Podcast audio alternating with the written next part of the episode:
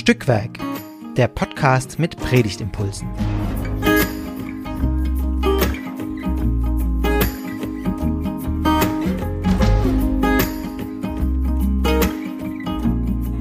Hallo und herzlich willkommen zu Stückwerk, dem Podcast mit Predigtimpulsen.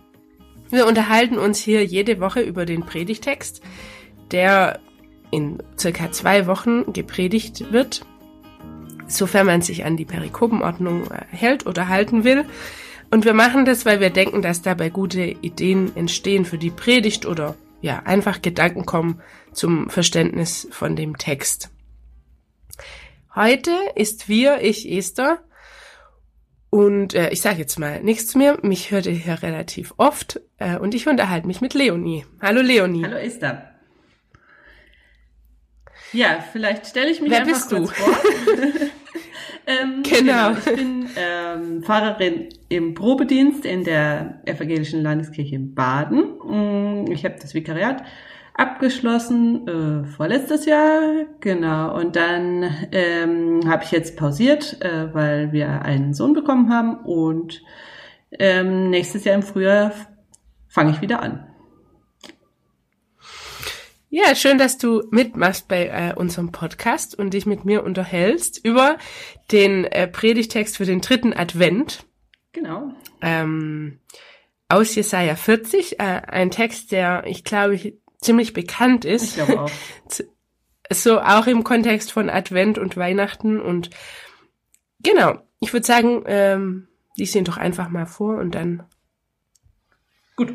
Schauen wir, wo, wohin, wohin uns das Nachdenken führt. Okay, also der Predigtext steht bei Jesaja im 40. Kapitel, die Verse 1 bis 11. Tröstet, tröstet mein Volk, spricht euer Gott. Redet mit Jerusalem freundlich und predigt ihr, dass ihre Knechtschaft ein Ende hat, dass ihre Schuld vergeben ist, denn sie hat die volle Strafe empfangen von der Hand des Herrn für alle ihre Sünden. Es ruft eine Stimme, in der Wüste bereitet dem Herrn den Weg, macht in der Steppe eine ebene Bahn unserem Gott. Alle Täler sollen erhöht werden und alle Berge und Hügel sollen erniedrigt werden, und was uneben ist, soll gerade, und was hügelig ist, soll eben werden. Denn die Herrlichkeit des Herrn soll offenbar werden, und alles Fleisch miteinander wird es sehen, denn der Herr, des, denn des Herrn Mund hat's geredet. Es spricht eine Stimme, predige, und ich sprach, was soll ich predigen? Alles Fleisch ist Gras und all seine Güte ist wie eine Blume auf dem Felde. Das Gras verdorrt, die Blume verwelkt, denn des Herrn Odem bläst darein. Ja, Gras ist das Volk. Das Gras verdorrt, die Blume verwelkt, aber das Wort unseres Gottes bleibt ewiglich. Zion, du Freudenbotin, steig auf einen hohen Berg. Jerusalem, du Freudenbotin, erhebe deine Stimme mit Macht, erhebe sie und fürchte dich nicht. Sage den Städten Judas, siehe, da ist euer Gott, siehe, da ist Gott der Herr, er kommt gewaltig, und sein Arm wird herrschen. Siehe, was er gewann, ist bei ihm, und was er sich erwarb, geht vor ihm her. Er wird seine Herde weiden wie ein Hirte, er wird seine Lämmer in seinen Arm sammeln und im Bausch seines Gewandes tragen und die Mutterschafe führen.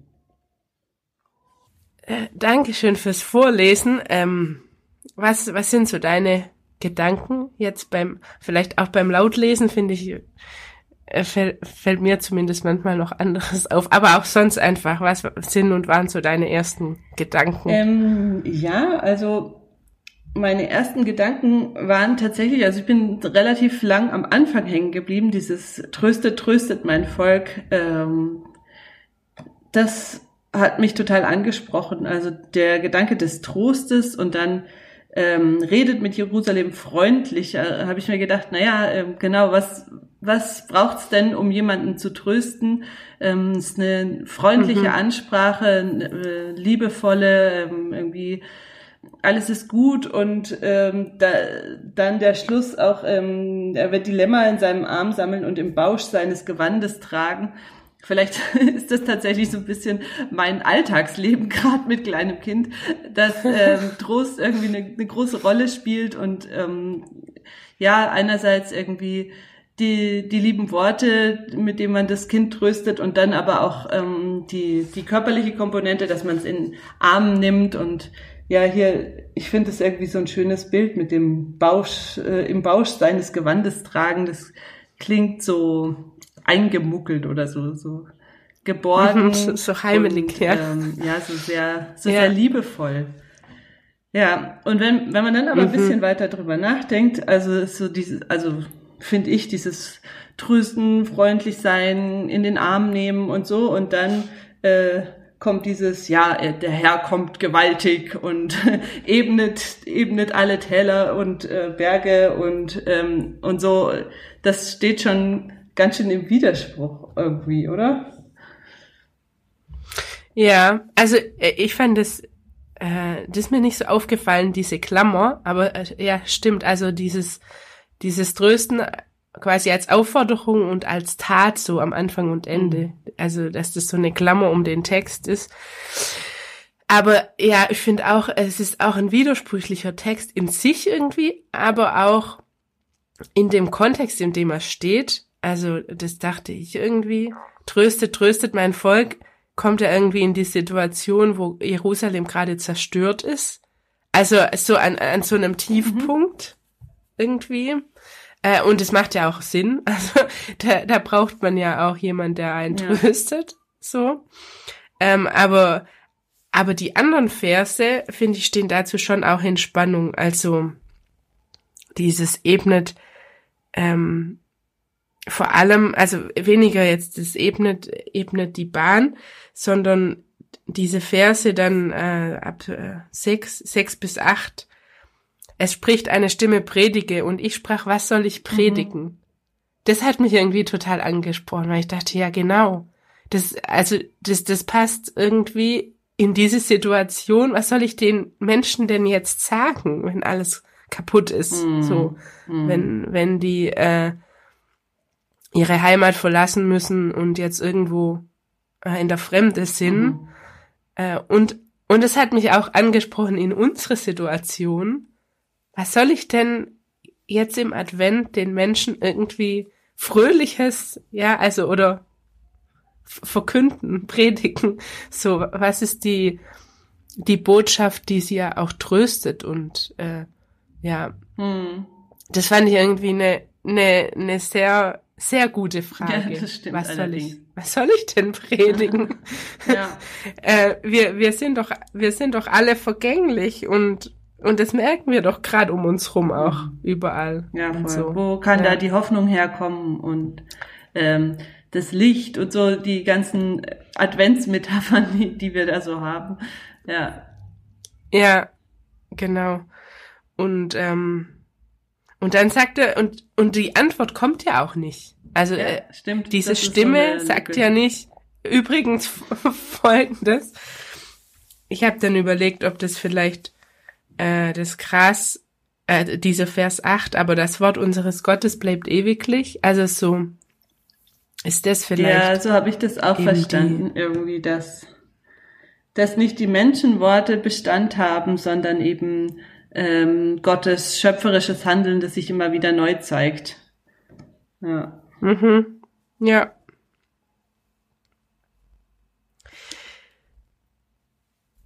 Ja, aber äh, genau, ich glaube, äh, du meinst ja, das ist auch widersprüchlich äh, mit den mit der Gewalt, wie Gott da kommt. Mhm. Oder gell, mit den Versen drei und, und so mit diesem Bild. Ja. Äh, Ja, also ich wundere mich irgendwie jedes Jahr über diesen Wochenspruch, ähm, denn der Herr kommt gewaltig. also irgendwie, ähm, ja, will das nicht, ja, das ist übrigens der Wochenspruch, genau. Also das genau. ähm, der zu dieser Woche gehört, ja. ja. ja, so in, die, in diese Adventszeit und, und, und so, de, ist vielleicht auch die Luther-Übersetzung ein bisschen dran schuld, dass sie mit diesem gewaltig, ähm, genau, äh, in der Basisbibel steht, ähm, er kommt mit Macht ähm, und herrscht mit starker Hand. Ähm, ja, Mhm. äh, also ja, also ich denke, Gottes Macht wird hier schon ziemlich hervorgehoben. Also ähm, ja,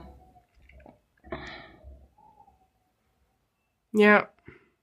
und dann ist mir nur aufgefallen, also ne, das ist ja irgendwie, das steht ja am, äh, der Predigtext steht ja äh, zu Beginn von, von Deutero Jesaja und hat irgendwie so Aspekte von, von der Prophetenberufung ähm, und die, äh, diese, diese Herrscher oder was wir, wer am Anfang da auch angesprochen wird, ähm, also tröstet, tröstet mein Volk und so und ähm, bereitet dem Herrn den Weg. Äh, das ist, wenn ich das jetzt so richtig verstanden habe, nicht, nicht an Jesaja gerichtet, sondern irgendwie an, mhm. an diese himmlischen Wesen. Und ähm, dann frage ich mich, wenn der Herr so mit, mit Macht kommt, warum muss ihm denn der Weg bereitet werden? Das habe ich mich noch gefragt. Also, ja, aber das, vielleicht das, hat das äh, ja irgendwas mit diesem Königsgedanken zu tun, der ja irgendwie im Alten Testament auch häufig hin, hinter, hinter solchen Bildern steht, ne? dass, dass der, der Weg geebnet wird ähm, für, für Gott der, oder den König, der, der einzieht und vorne wegkommt und ähm, mhm. Ja, da haben wir ja schon wieder die adventlichen Aspekte, ne? Also ähm, mhm. der Weg, bis Gott kommt. Aber das ist mir dieses Mal auch äh, sehr aufgefallen. Also irgendwie so in meinem Hinterkopf vergraben, hätte ich eher damit gerechnet, dass Gott den Weg ebnet. Mhm. Also weiß nicht, woher das jetzt kommt, aber es ist mir jetzt auch äh, sehr aufgefallen, dass das ja eine Aufforderung ist an, ja, äh, dass das gemacht wird, also für Gott.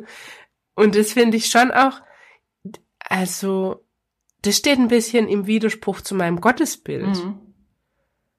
Äh, also, weil ich hätte jetzt irgendwie, also ge gedacht, Gott äh, braucht keine ebene Bahn. so, der kann auch durch Täler gehen und über über Berge steigen. So. Ja. Also quasi im, im Bild mm. gesprochen oder was was ja auch vor allem mit tröstet äh, oder Gott tröstet oft verbunden wird. So er ist dir in allem nah, ja auch in deinem Schmerz und in den Tälern des Lebens eben.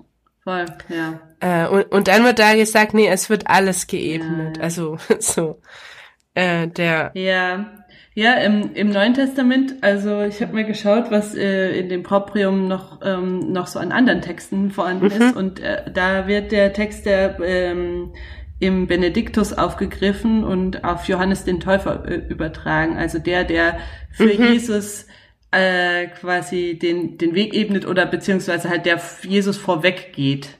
Ja, ähm, mhm. und die so ja, der dritte Advent dann so auch als Umkehr und Wende, Wendesonntag.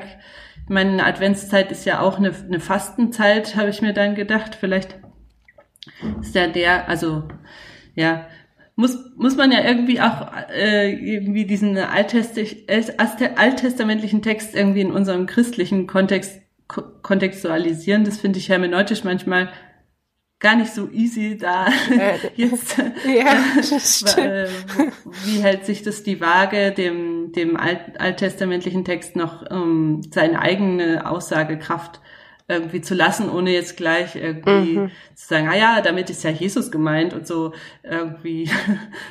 ist ja eh schon ja, klar, genau. genau. Und der, der das macht, ist Johannes, ja. Also den Weg bereiten, ja. ja.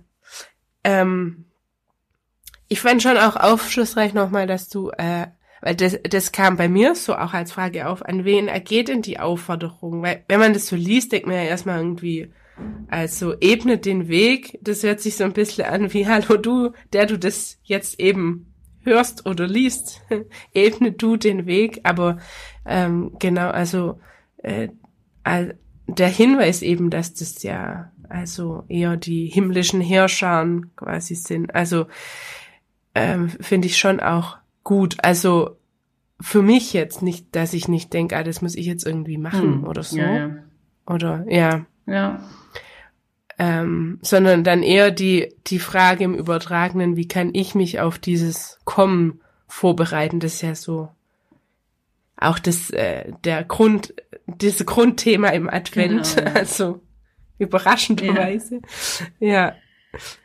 Ähm, genau. Ja, aber ja, irgendwie gleichzeitig auch ähm, der Gedanke, okay, es muss nicht alles eingeebnet sein, damit Gott auch zu mir kommt. Also alle meine Unebenheiten, ähm, ja, dafür, mhm. dafür ist er ja der Hirte, der mich dann in, in dem Bausch seines Gewandes trägt und so. Also mhm, ähm, mhm. ich denke, vielleicht hat es auch was nochmal was damit zu tun, dass ähm, am Anfang gesagt wird, ne, alle Schuld ist vergeben, die Knechtschaft hat ein Ende und so. Also diese, diese Bahn ist sozusagen geebnet. Ähm, mhm. Also das Volk hat seine Strafe erhalten und jetzt äh, geht's geht's darum, wie es aus seiner Situation gerettet wird und genau. Ja. Und dem steht nicht sozusagen nichts mehr im Wege dieser Rettung. Mhm da ist jetzt kein, kein Berg und kein Tal irgendwie noch zu hoch und zu tief, so, sondern, ja. ja. Ähm, und die, ich finde schon dieses Widersprüchliche oder äh, diese Ambivalenz, also von Trösten und dieser Gewalt äh, oder Macht, ich finde, es passt, es ist schon auch angemessen zu so einer, zu so einer äh, katastrophalen Situation. Also es wäre irgendwie platt, zu sagen, ja, jetzt ist da alles zerstört und ähm, und die Menschen sind irgendwie halt jetzt irgendwo, mhm. aber äh, jetzt sagt man ihnen einmal, äh, Gott tröstet euch und dann ist alles wieder gut. Ja. Also das, das ja, ist ja jetzt auch, auch ähm, nicht ähm, die macht angemessen. Ja, die, oder, die Herrlichkeit ja. Gottes, um, um dann ähm, da wieder aus dem Loch herauszukommen, ja. Um. Mhm. Ja. Und ich denke, in dem Verständnis damals war ja auch die Zerstörung Gottes äh, mhm. Tat oder Gottes äh, Willen so, äh, eben weil das als Strafe verstanden wurde. Und, und jetzt zu sagen, und deshalb hat er auch Macht, quasi äh, das Volk Israel aus der Situation auch wieder zu befreien und zu trösten und äh, genau mit seiner Schöpfermacht wieder etwas Neues äh, entstehen zu lassen. Ja, also, ja, ja, ja. Ja, ich meine, es kommt ja dann ähm, auch die, die Zion, die Freudensbotin Jerusalem, die Freudensbotin, ja, also die der, der Wohnort Gottes quasi, ähm, na, also der, der Ort, an dem man sich Gottes gewiss war, wurde zerstört und ist jetzt aber äh, doch wieder Ziel des Weges, der, der geebnet werden soll. Also, ja. Mhm. Ja. Mhm. Ja. Ja.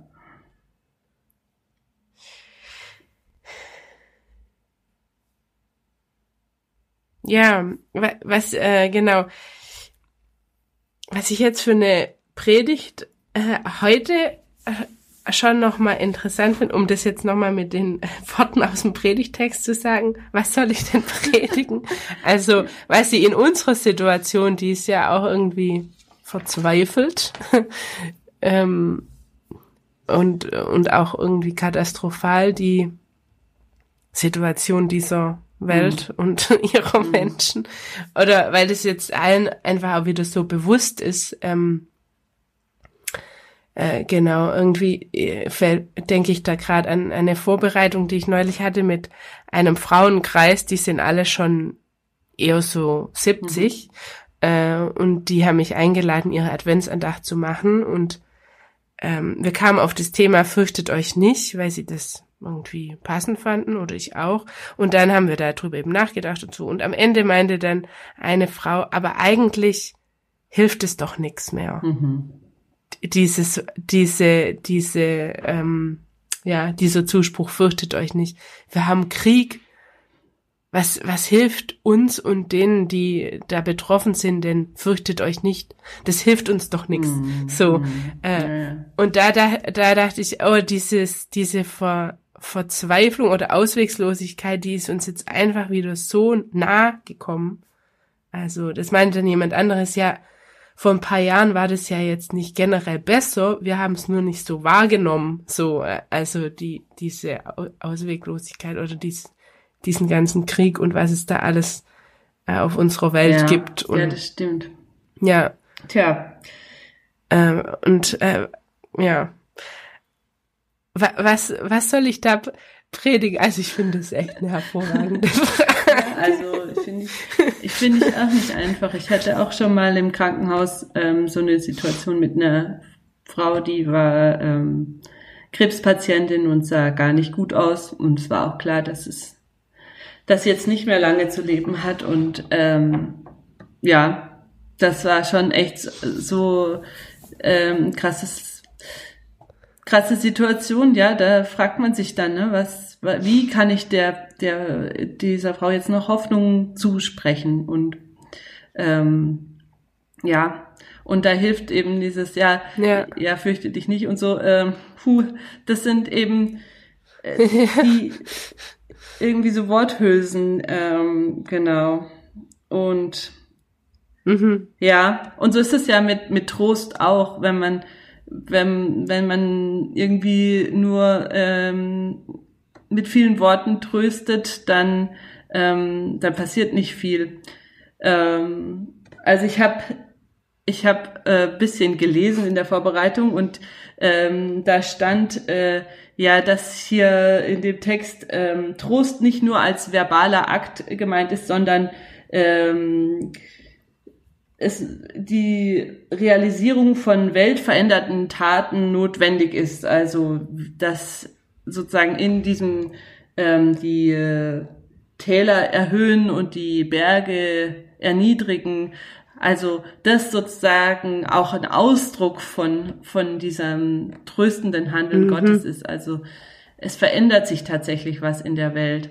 Und jetzt ist halt die Frage, na gut, jetzt wo verändert sich was bei uns in der Welt? Was, äh, wo, worin mhm. zeigt sich, ähm, dass, dass Gott kommt oder ähm, ja gekommen ist, je nachdem. Ähm, Mhm.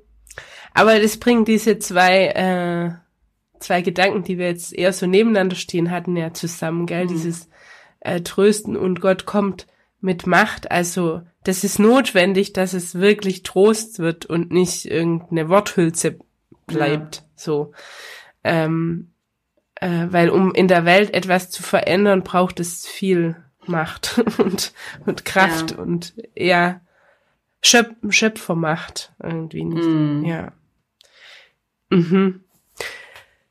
Und das dachte ich gerade, vielleicht ist auch ein guter Anfangspunkt in der Predigtvorbereitung zu überlegen, was, wo wurde ich denn mal getröstet? Also wo habe ich das mal erfahren? Mm. Äh, echten Trost. Also mm. ähm, ja. Und was hat sich vielleicht da auch verändert? Also was, ja. Ja. Gab es da eine Veränderung dann, die damit einherging oder? Ja. ja, welche Perspektive konnte ich dann vielleicht wieder einnehmen, die ich vor irgendwie für ausgeschlossen gehalten habe oder ähm, mhm. ja. Ja. Ja. Und ich finde schon, also wenn ich an, an, an Trost denk, denke ich irgendwie immer an eine Umarmung. Voll, also ja. das fand ich jetzt mhm. auch, äh, das, das ist mir selber beim Lesen gar nicht so oder schon aufgefallen, dass das ja am Ende eigentlich auch noch mal in einem Bild kommt von dem Text, ähm, aber das wirklich so äh, eben als Klammer aufeinander zu beziehen. Hm, Soweit bin ich irgendwie nicht gekommen.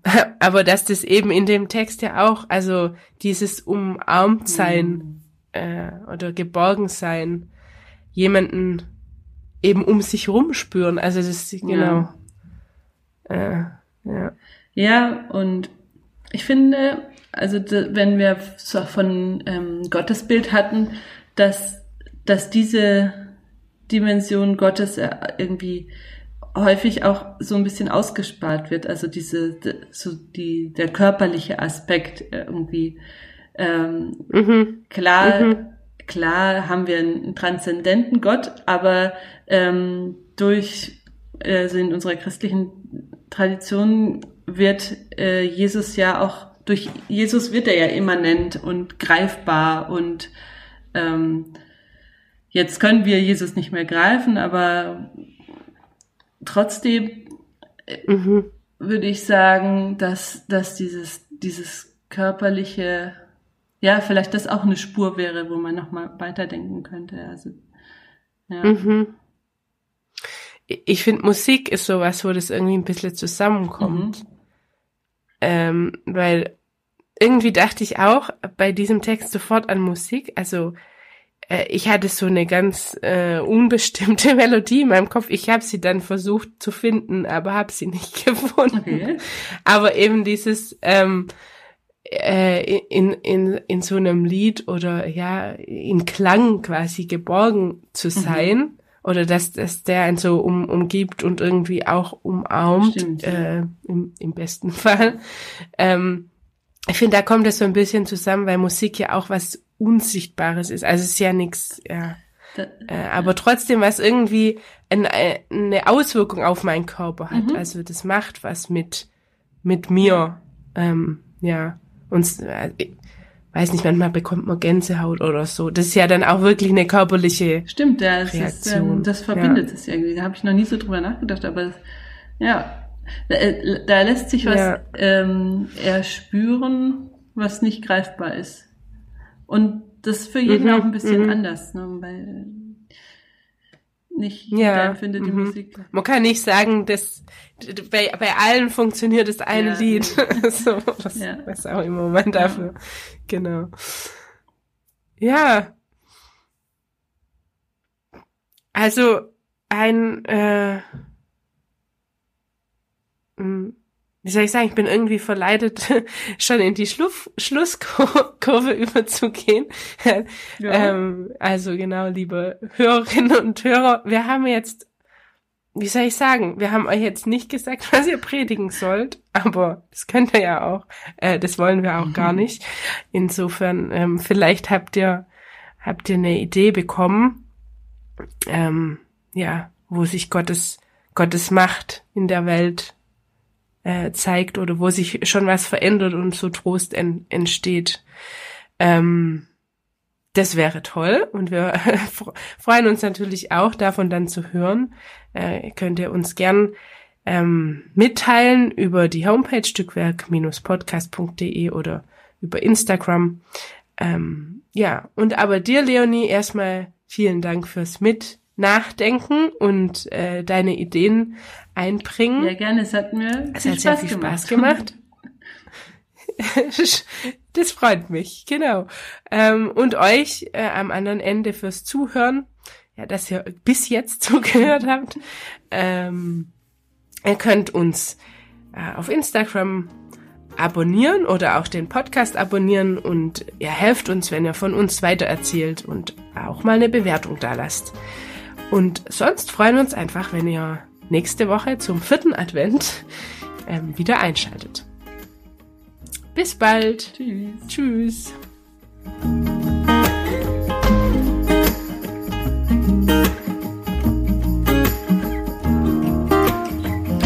Dieser Podcast ist Teil des Ruach Jetzt Netzwerks.